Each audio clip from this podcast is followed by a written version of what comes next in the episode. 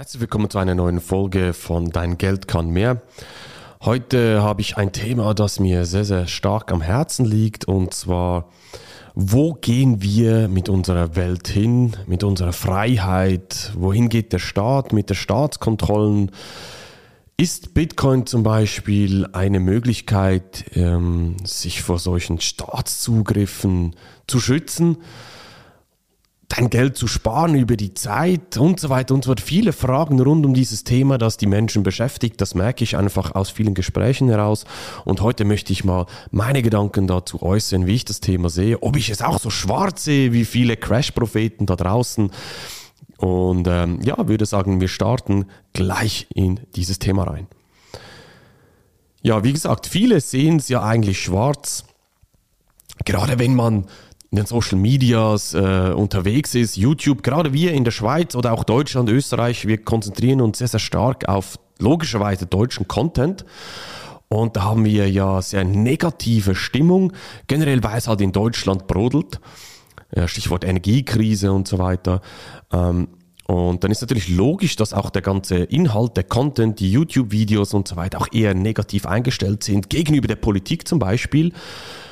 Oder wir sehen auch, dass im EU-Raum zum Beispiel bezüglich der Überwachung ähm, Regularien entstehen. Hier ist das Stichwort Chat-Überwachung. Vielleicht hast du das mitbekommen, dass man darüber nachdenkt, respektive ein Gesetz erlassen möchte im EU-Raum, dass die Behörden Zugriff auf deine Chat-Nachrichten bekommen. Heute müsste man ja theoretisch einen, ähm, ja, einen richterlichen Beschluss haben ich weiß aber aus erster Hand, dass das nicht immer passiert, kann hier aber nicht tiefer ins Thema reingehen.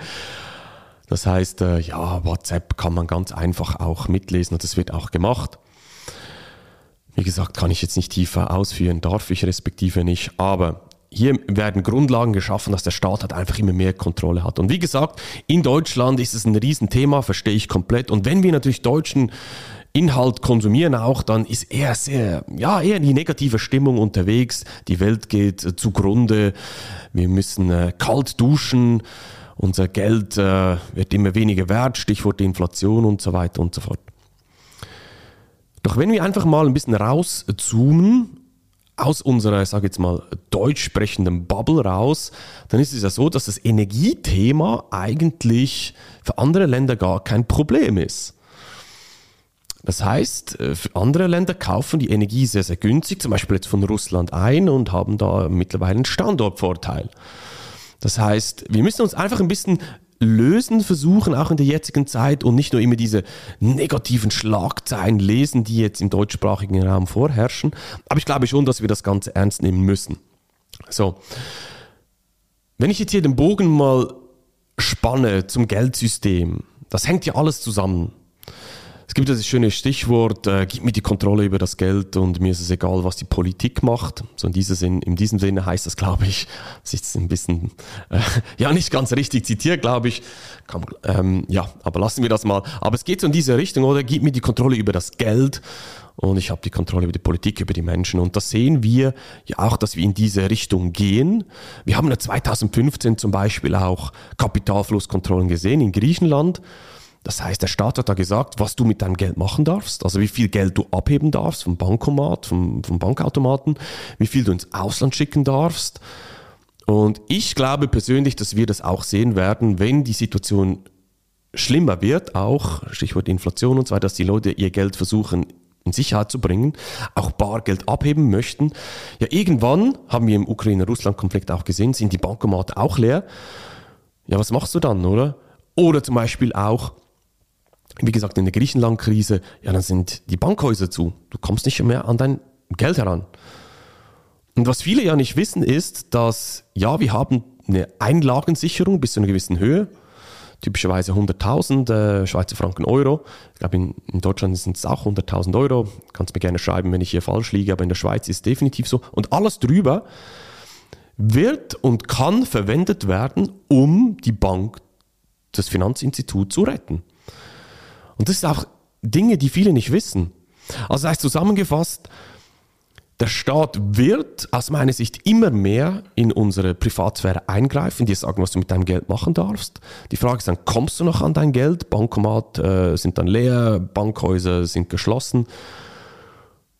Und ja, das stimmt mich schon ein bisschen auch negativ auf der einen Seite, weil wenn wir dann in die USA schauen, da sehen wir ja, dass die FED, respektive die FED, das ist eine dezentrale Organisation sozusagen, dass die ja mit 2023 mit ihren FED Now live gehen möchten. Das heißt ein Netzwerk, wo die Leute schlussendlich ein Konto bei der Zentralbank, bei der FED bekommen können.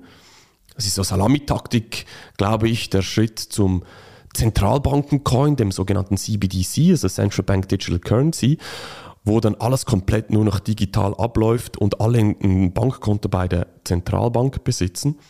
Was hat das für einen Vorteil für die Zentralbanken? Sie haben natürlich komplette Einsicht in deine Bezahlvorgänge. Sie können auf Knopfdruck ganz einfach dein Bankkonto einfrieren und das kommt ja in den USA auch, das wird auch in, den, in, in Europa kommen.